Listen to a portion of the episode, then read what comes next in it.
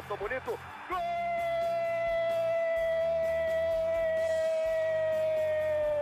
Uma grande jogada de Renato pela direita. Partiu Luan, dominou o lance, é bom, o lance é bom, o lance é bom, o lance é bom. Olha o gol, olha o gol, olha o gol. Golaço do Grêmio. Para Everton, chegou, fez a finta, outra boa jogada, cruzamento. Olha a chance, olha o gol, olha o gol, olha o gol, olha o gol, olha o gol.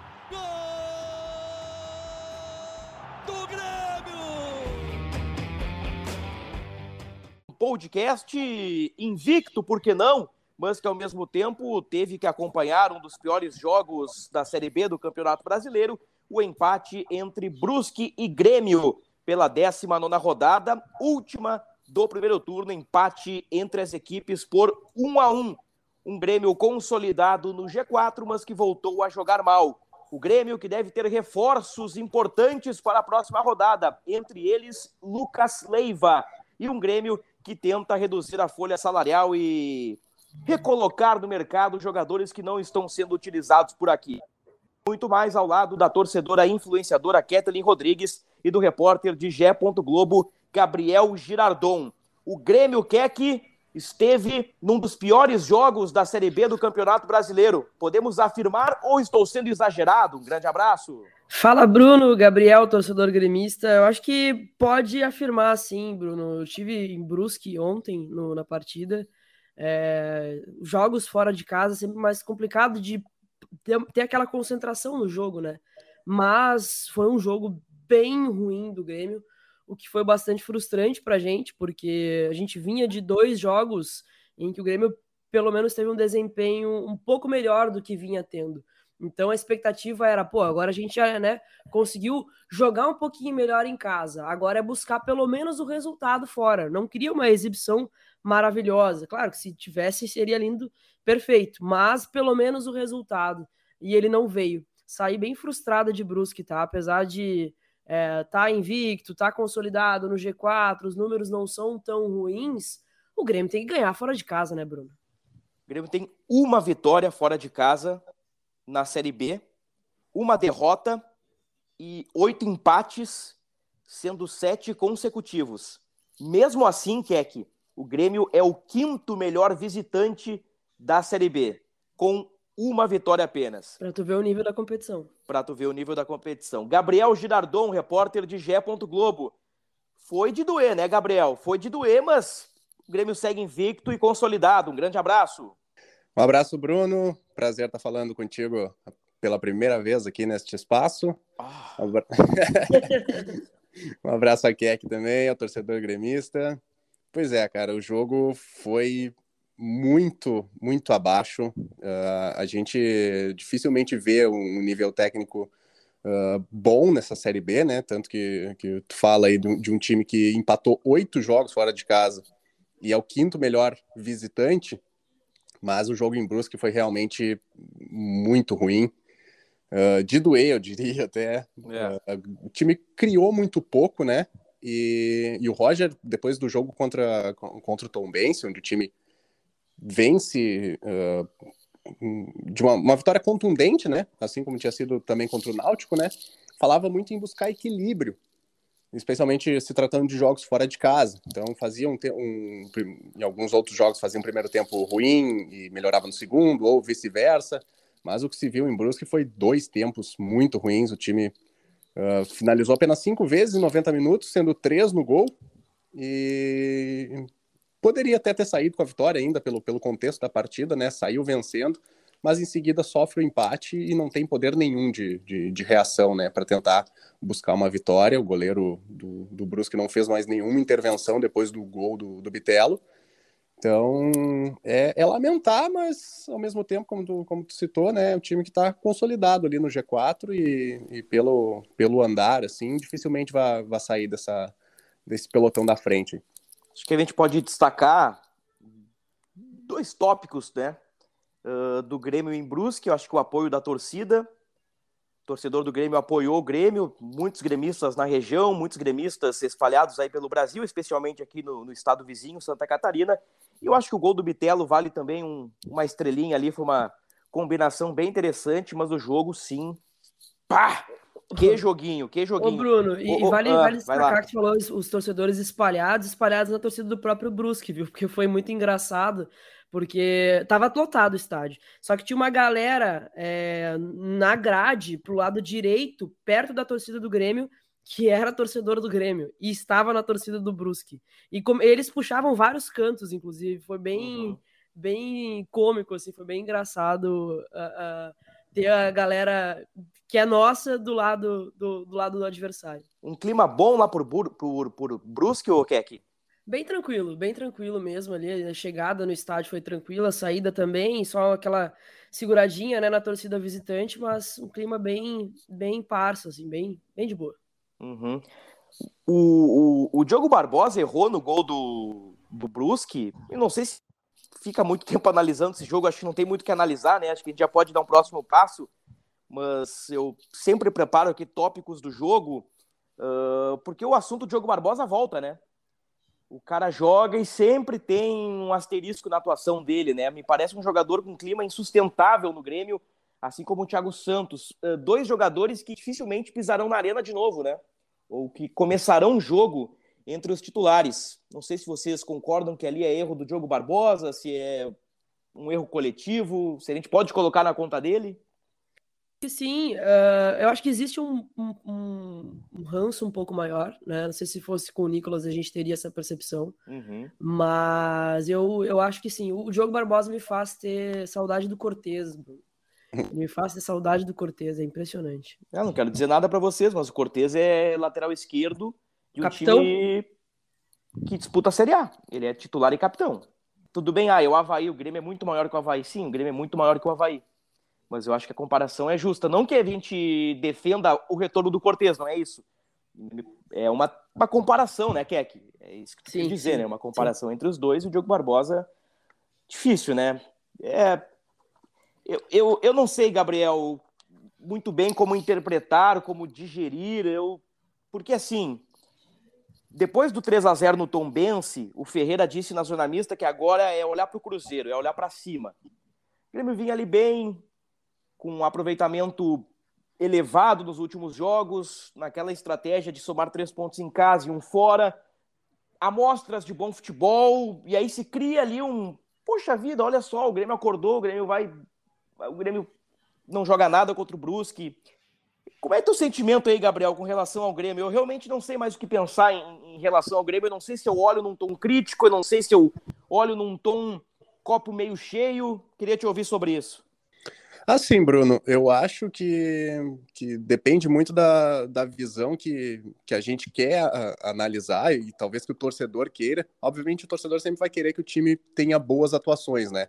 tanto em casa, em casa normal, como com, com apoio da torcida, mas também fora de casa. Só que a questão é que eu acho que o Grêmio faz o suficiente para conseguir o objetivo maior, que é voltar à primeira divisão. Aí, se a gente entrar na questão daí do, do, do desempenho, de, de como o, o time está se apresentando hoje, e daqui, daqui algumas rodadas, uh, talvez já tentar projetar como vai ser o 2023 de volta à Série A, aí tem um problema. Daí o time falta, falta um equilíbrio maior. É um time que, que se apresenta bem em casa, joga bem em casa, faz valer o que era, o que era de se esperar uma superioridade sobre várias equipes da Série B. A gente já falou muitas vezes do, do, do, baixo nível técnico, mas que fora de casa não consegue. E quando também deveria. O time do Brusque é um time é, de meio para baixo de tabela de Série B e o Grêmio uh, não almejou a vitória logo depois de sofrer o um empate. Então eu acho que faz, a minha visão assim é, faz o suficiente para conseguir voltar para a Série A. Uh, vai depender muito de, de, de, como o Cruzeiro, que é o time que hoje está, que destoa mais dos demais, vai fazer o segundo, o segundo turno. Acho difícil manter um, um percentual ali, um aproveitamento tão alto mas não sei se, se é possível de buscar o Cruzeiro. Como a gente ouviu falas que eu me lembro assim de cabeça do Diego Souza, do Ferreira, pelo menos esses dois eu tenho certeza de ter ouvido assim falar em olhar para olhar para o próprio Cruzeiro, citando o Cruzeiro que é o líder. Uh, não sei se é capaz, mas o objetivo maior e principal de, de voltar para a divisão, o Grêmio creio que naturalmente vai conseguir pelo aproveitamento que tem e se conseguir isso no, no segundo turno, mas na questão de, de, de, desempenho, de como a equipe tem atuado, aí é, é um outro debate que, que, que, já não é, não dá para ter uma visão tão otimista. Eu acho que a gente pode fazer um raio-x do primeiro turno com alguns números, algumas lembranças do que foi o turno do Grêmio na Série B, os primeiros 19 jogos. Mas antes, eu quero saber de ti, Keck, o que, que tu projeta para o segundo turno uh, no que diz respeito à disputa? Olha. Título. Porque assim, ó, o Cruzeiro está distante, o título é difícil. Acho que nós concordamos nisso. O G4, aparentemente consolidado. De vez em quando, o Grêmio dá umas pinceladas de bom futebol. Mas na maioria das vezes, o Grêmio apresenta um futebol ruim. O que, que tu espera para o segundo turno? Algo quente, algo frio, algo morno, gelado?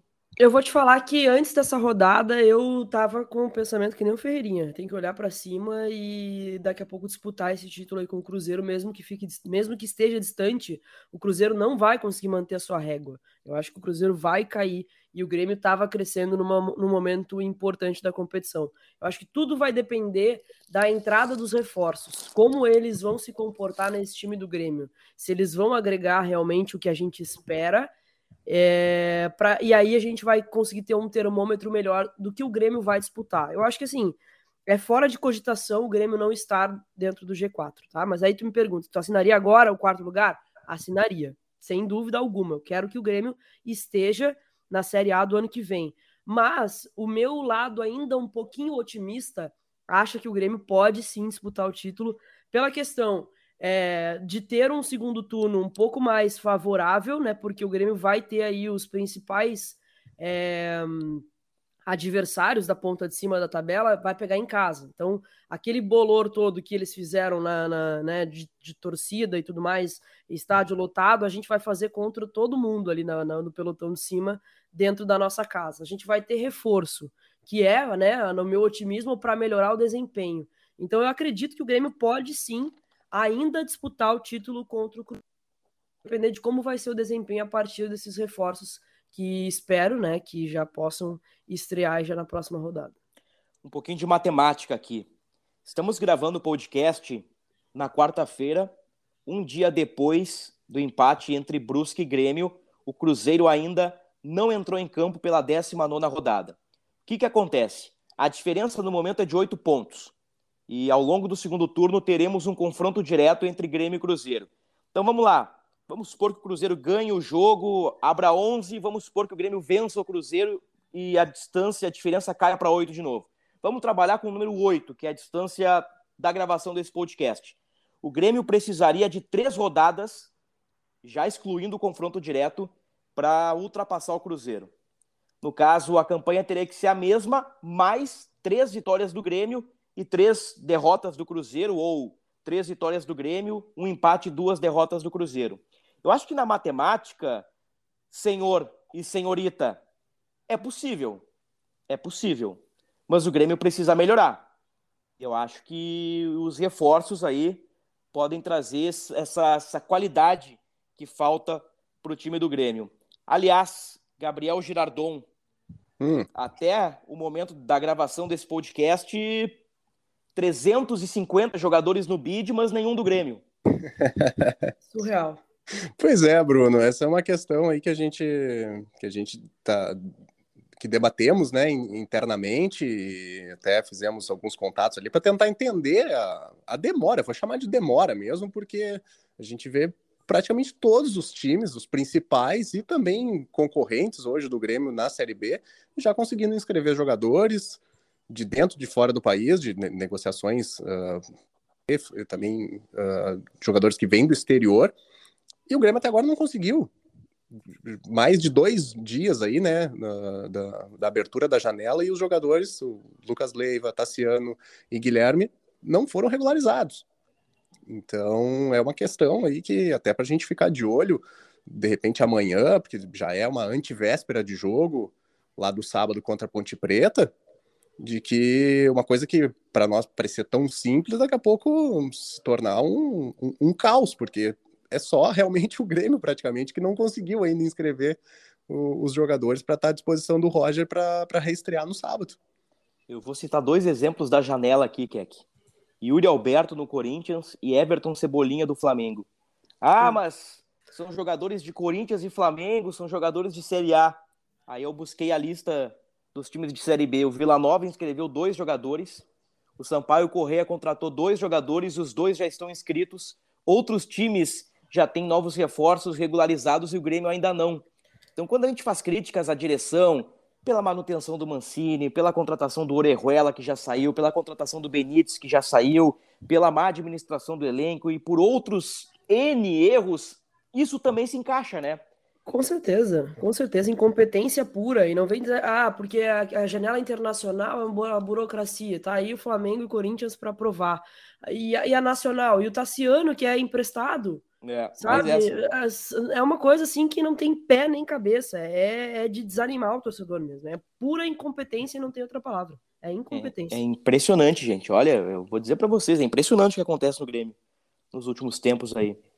Nem isso ah, funciona eu vou. Eu, eu, eu até concordo com a palavra que a Keck utilizou. Eu vou utilizar outra, que é um pouco mais leve, mas que também é grave, que me parece que o Grêmio é um clube displicente nestas questões aí. É realmente inacreditável, né?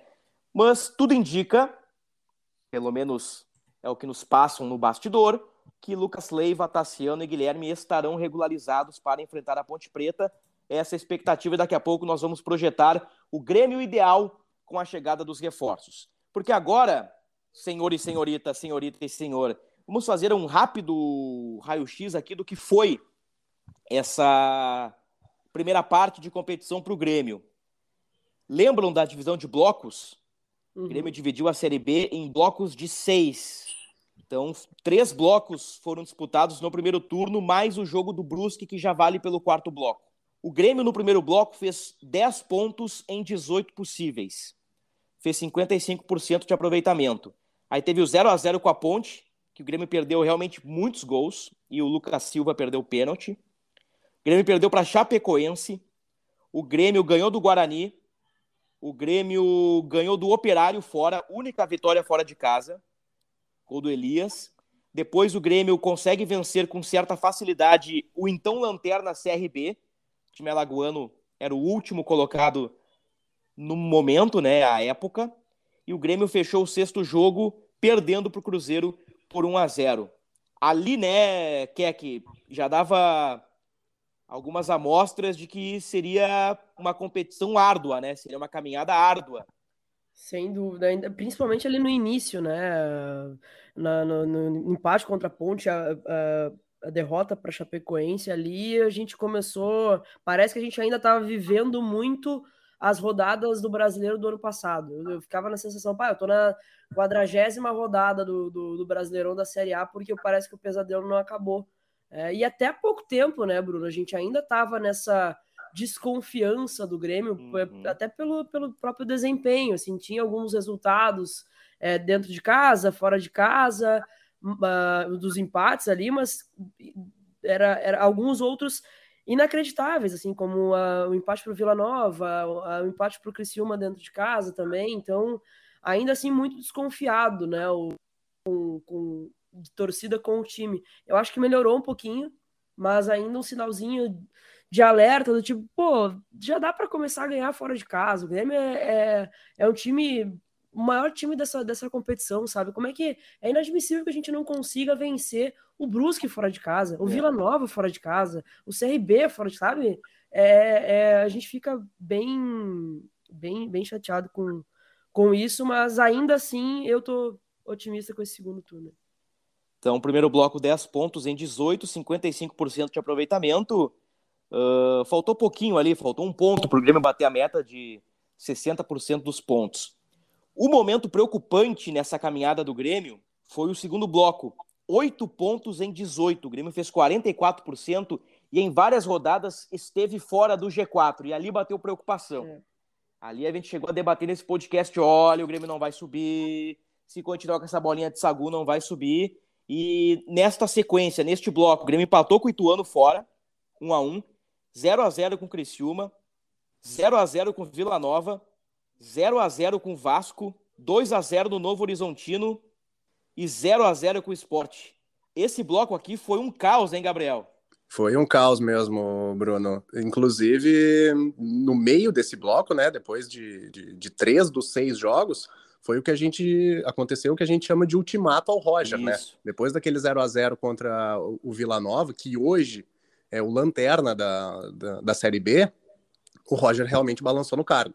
O Romildo deu entrevista dizendo que era necessário mudar, não mudando, uh, bancou a, a, permanência do Roger, mas é inegável que ele balançou.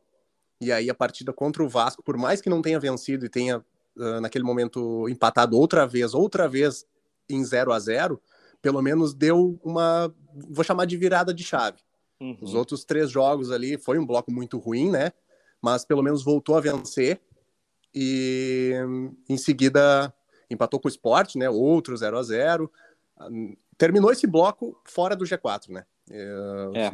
Tava em quinto lugar, abaixo do, do, do próprio Sport, quando empatou em 0 a 0 Mas foi o, o, o que realmente um momento ali de maior instabilidade do time, né? Que não conseguia, mal conseguia fazer gols, né? E, realmente foi um momento, acho que, de maior susto, assim, para a torcida quanto a, ao futuro do time nessa Série B. É, o Grêmio 60% em média por bloco, conseguiu 55 no primeiro, 44 no segundo. A água bateu no peito, o Roger quase bailou, o departamento de futebol quase bailou. Eu lembro de algumas ameaças, né? Bom, se a bola do Palácios lá no São Januário entra, no último é. minuto que ele coloca no travessão, ali provavelmente já não teria Roger, já não teria Denis Abraão. Vê que o futebol também, né? Quando a bola bate na trave e sai, bola na, bate na trave e entra, as coisas mudam, né? Então, é, essa recuperação, né, esse raio-x é importante para a gente lembrar do que, que já aconteceu com o Grêmio nessa competição. Então, no terceiro bloco, 14 pontos em 18. E aí que começa o bloco do sonho de título, com 77% de aproveitamento. Grêmio ganha do Sampaio Correia, Grêmio empata com o CSA, Grêmio ganha do Londrina, Grêmio empata com o Bahia, Grêmio ganha do Náutico, o Grêmio fecha ganhando do Tombense por 3 a 0 e o quarto bloco foi aberto na terça-feira no empate com o, o Brusque por 1 a 1. Então esse é o resumo do Grêmio, um início mal menos ali, né, quase batendo a meta, um segundo bloco em que o treinador quase caiu e um terceiro bloco em que o Grêmio passou a sonhar com o título da Série B, realmente um eletrocardiograma, né? O, o Grêmio no primeiro turno da Série B. Transformando em números, o tricolor é quarto com 33 pontos, fora de casa, uma vitória uma derrota e oito empates. Após o ultimato, né? Muito bem lembrado pelo Gabriel. O Grêmio tem cinco vitórias e cinco empates. Desde o mudar não mudando, o Grêmio não perdeu mais. Tem aí quase 70% de aproveitamento. O Grêmio é o terceiro melhor mandante, o quinto melhor visitante. Tem a melhor defesa do campeonato, apenas seis gols sofridos. Por outro lado, tem um dos, não digo um dos piores ataques, né? Mas eu acho que dá para colocar. O Grêmio tem um dos piores ataques entre os quatro primeiros colocados, ou entre os seis primeiros colocados, pegando aí que é que 19 gols em 19 jogos, né? É para dizer que a campanha do Grêmio é ganhando de 1 a 0 e empatando por 0 a 0 né? É, e aí tem que ver o contexto desses, desses gols também, né? Tem um jogo aí que foram três do Diego Souza, teve outro que foi dois de pênalti do Diego Souza. É um é. ataque que produz muito pouco. E com reforços, Keck, qual seria teu time ideal? Você escala, tá lá, gé.globo barra Grêmio. Você escala o time do Grêmio com os reforços. Eu quero ouvir a tua escalação, Keck. Bah, olha, eu tenho uma grande dúvida do Lucas, porque eu gosto muito do Vidia Sante, muito. Se ele fosse primeiro volante, teria que sacar o Vidia Sante, né, que eu acho que ajuda muito, contribui muito pro time. O Bitelo, ele é um cara que é promissor e, e, tinha dado aí uma, uma quedinha de rendimento nos últimos jogos, mas retomou, né? Tem feito gol, inclusive.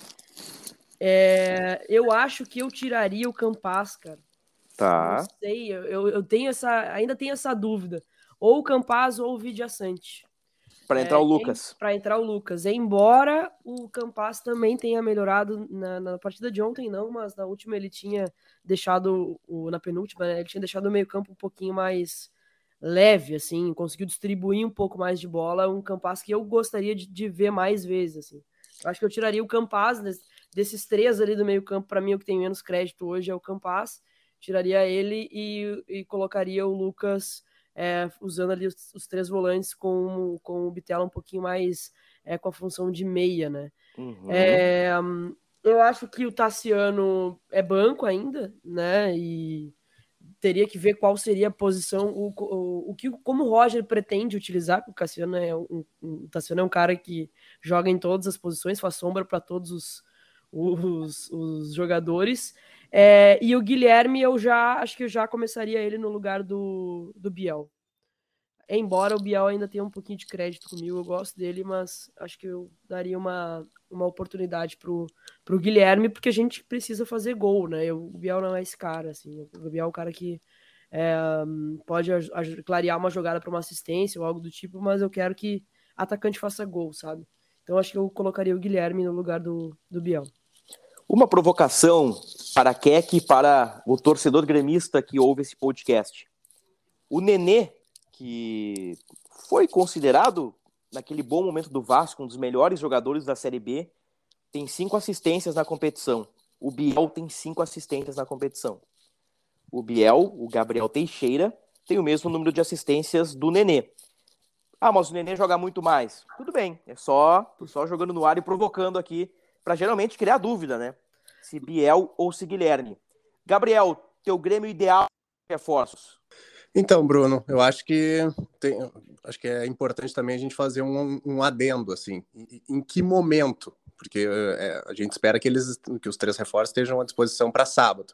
Mas tu quer que eu escale o time para sábado ou inclusive com todos os caras à disposição? Porque hoje, por exemplo, eu acho que inegavelmente o Kahneman é o titular na, na cabeça de qualquer torcedor do Grêmio. Mas sim, hoje sim. é um cara que não está à disposição.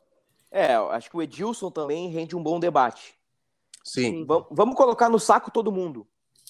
Todo mundo é, à disposição. Elkson to... à disposição, todo mundo. Sim. É, acho que to... com todo mundo à disposição, uh, por mais que, que, que, o Bruno Alves seja um cara que, que tem a sua segurança ali, o Grêmio tem a melhor defesa. Eu acho que no, no esquema atual do Roger, que ele chegou a utilizar três zagueiros, mas abdicou e hoje voltou com linha de quatro. Eu acho que com o Kahneman saudável, obviamente, acaba sobrando né, o, o, o Bruno Alves. O, o Edilson, independentemente de toda a questão do Edilson, de idade, condição física, mas ele minimamente saudável é uma opção melhor que o Rodrigo Ferreira. O Rodrigo Ferreira, uh, em determinados momentos, como o jogo de ontem, mostra realmente a limitação dele. E então, Edilson, né? Do outro lado, obviamente, o Nicolas. E no meio-campo, o Lucas, assim que, que, que, que tiver em condições, se tiver na ponta dos cascos, né, vamos, vamos dizer, uhum. é um uhum. cara que destoa dos demais, então tem, obviamente vai ser titular, e na minha humilde opinião, é, é o único é o único desses três reforços, que a gente, considerando o, o Tassiano, né, em volta de empréstimo, é o único que eu considero titular, o Lucas. Eu acho que o Tassiano, assim como a Keck falou ali, acho que é um cara mais para opção hoje, também vendo a questão de, de onde ele vai ser melhor uh, aproveitado pelo Roger. E acho que o Guilherme está no bolo. Eu acho que ele está na briga ali. O Ferreira já, já voltou o time, já é titular indiscutível. Fica a questão do, de quem seria o cara do outro lado. Acho que o Biel, acho que a questão de, se, de ser atacante e esperar que ele, que ele faça mais gols pesa muito, mas ele também, de certa forma, contribui de outra maneira. Um cara que tem cinco assistências, né? Como tu mesmo ressaltou, Bruno. E eu acho que, para responder assim, eu acho que eu sacaria o Campas também. Uhum. Eu acho que tentaria avançar um pouco o Vila Sante, ou talvez o próprio Lucas, que é um cara que também tem qualidade para sair com a bola, junto com o Bitelo, acho que um, um, um tripé. E a princípio manteria o Biel de um lado, com o Ferreira do outro e o Diego Souza na frente. O goleiro seria o Breno. Ah, sim, desculpa. Sim, goleiro, goleiro Breno. E, obviamente, não citei o Jeromel, porque nem precisa, né? Não precisa. Um dos melhores da Série B. Quer que ficou, ficou devendo aí no teu time o goleiro, o lateral direito e na quarta zaga, eu nem preciso nem perguntar, né? Não, é, é não, o goleiro é o Breno, lateral direito é a mesma coisa que o, que o Gabriel, o Edilson e o Jeromel e Kahneman. Aqui, ó. Mesma coisa. O, e o Diego Souza como centroavante. E o Diego Souza na frente. O, o meu time ideal, ele teria o Rodrigo Ferreira na direita e Kahneman na quarta zaga, os três volantes ali, né? Lucas Leiva, Bitelo, Vilhaçante, Guilherme Ferreira e, e, e, Diego Souza. O Guilherme é o cara que faz gol, foi contratado para isso, né? O Guilherme tem 19. Eu provoquei ali com o Biel, mas eu fecho com a Keck. É, Guilherme, Guilherme Ferreira e Diego Souza. É mais parecido com o meu, só troca o Edilson pro, pelo, pelo é, Rodrigo. Exatamente isso. E o Campas perderia a vaga no time mais uma vez.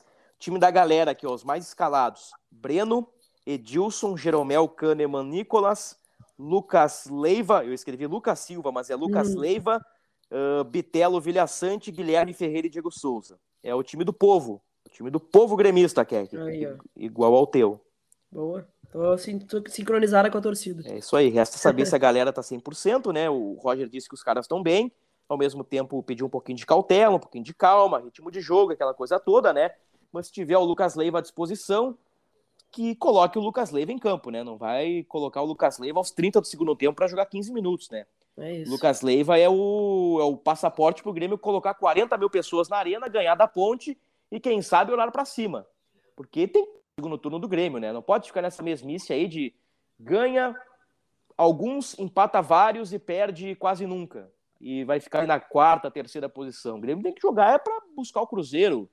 Já que tá nesse, nesse buraco aí, né? Que que, que busca o título. Acho que o Roger já deu uma organizadinha melhor na, na gurizada ali. Acho que o Grêmio está um pouquinho, um pouquinho melhor. Um pouquinho melhor. Uhum. especialmente nos jogos na arena. Aquilo que eu falei há vários podcasts, né? O que garante o Grêmio no G4 é defesa. a defesa. É verdade. É a defesa, é o, é o nível do Jeromel, é a, é a incapacidade dos atacantes adversários, a, apesar do grande ano do Jeromel, né? Jogando uma Série B, os caras já tiveram, os caras, os adversários já tiveram algumas chances e eles perderam as chances. O gol, qual é o jogo que o cara perde um gol dentro do gol? Acho que é o CRB, que o cara tá de frente pro gol sem goleiro, o cara chuta na bandeira de escanteio.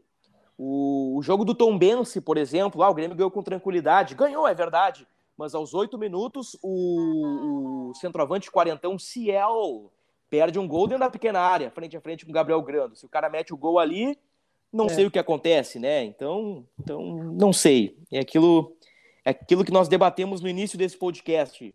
Uh, entre fazer críticas, entre olhar para o copo mais cheio, pegar o período invicto, analisar com atuações, título, G4, meio que é difícil, né?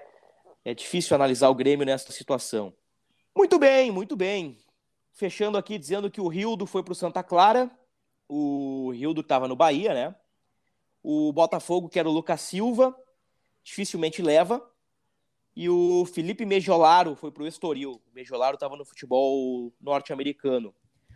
Eu troquei uma ideia com o Denis Abraão, Gabriel e Keck, Keck e Gabriel, antes do jogo do Tom Bense. Denis Abraão, pessoalmente, assim, é uma grande figura, né? Gosto muito de ti, querido. É, tipo, é isso, é. Aí, queridão, é, isso aí é. Não, esse aqui é outro, na verdade, né? Mas enfim. nosso, é o nosso amigo Luiz Carlos. Mas vamos lá. Uh, o, o Denis disse que para chegadas tá, a porta praticamente está fechada, a não ser que caia um jogador no colo do Grêmio, o que não deve acontecer, né? Pela dificuldade de mercado. Então, reforços dificilmente serão contratados. E o Grêmio trabalha para uh, dar uma oxigenada no elenco aí. Então, tem uma que pode deixar o clube. O Michel está indo para o Operário, o, o Mejolar, o Rio, do, esse pessoal tá saindo, uma outra gurizada também pode ser negociada. O Fernando Henrique quase foi pro Cruzeiro. E o Denis também me disse que dificilmente o Grêmio vai transferir, vai aceitar transferências para o mercado interno. Por isso que a questão do Botafogo, o Lucas Silva não é tão simples assim. O Grêmio quer vender o Lucas Silva e quer vender o Thiago Santos. O Grêmio não aceita o empréstimo por esses jogadores por algum motivo. O Denis não quis explicar o porquê, mas o Grêmio não está emprestando. O Grêmio quer apenas vender os jogadores que tem. Dito isto, mais alguma coisa, Keck? Mais alguma coisa, Gabriel? Não, só o Ricardinho que foi pro. É. Mais um que saiu da boa, folha. Boa lembrança, boa lembrança. Tem mais alguém, Gabriel? Tu lembra de cabeça aí? Tem tanto não, jogador, sim, né? Tem... Qual jogador, Keck? O Bob Sim não, não, não foi. Sim, o Bob ah, Sim foi para um time de Portugal. O, é, o Santa Clara, mesmo time do, do. que foi o Rildo. É. Mas é, tem, é uma guriza... tem uma gurizada que não deu, né? É. O, É. o, o Bob Sim, né? Sempre Eu acho que. muito bem cotado, não deu. Sim. Isso, Goleiro não deu. isso renderia até, Bruno. Fica. Anota no teu caderninho aí que eu sei. Deixa pra mim. Sempre tem boas anotações aí. Até um, de repente, um papo para algum outro momento aí. Jovens do Grêmio que, que, eu não sei, tiveram poucas oportunidades, ou quando tiveram, não conseguiram render. Mas tem alguns aí, muitos com, com pinta de, de, de, de grandes promessas, como o próprio Bob Sim, que realmente não, não renderam. E o Grêmio É, se desfazendo de, de, de muitos jogadores. O próprio Léo Chu, né? Que foi muito bem no Ceará. Uhum. Foi vendido para o futebol norte-americano no ano do rebaixamento. O, o próprio Guilherme, né? Não, não deu certo no início, mas agora O que não, não brilhou, também. acho que o ano do rebaixamento. Mas tem uns que também não, não tinham a qualidade necessária. É, o Gui Guedes também, eu lembro que era sempre cotado. Tem que botar o Gui Guedes no- na lateral esquerda e também nem sei onde tá agora. Nem sei onde anda. Ah, fechamos. Muito bom. Podcast do Grêmio, episódio 164, aqui em ge. Globo ou na sua plataforma de áudio preferida. Estive ao lado de Gabriel Girardon, repórter de ge. Globo, da torcedora e influenciadora Kathleen Rodrigues. Analisamos aí o empate contra o Brusque, o primeiro turno do Grêmio, e projetamos o que vem pela frente. Voltamos na próxima semana com mais informações e mais opinião sobre o Imortal Tricolor. Até a próxima!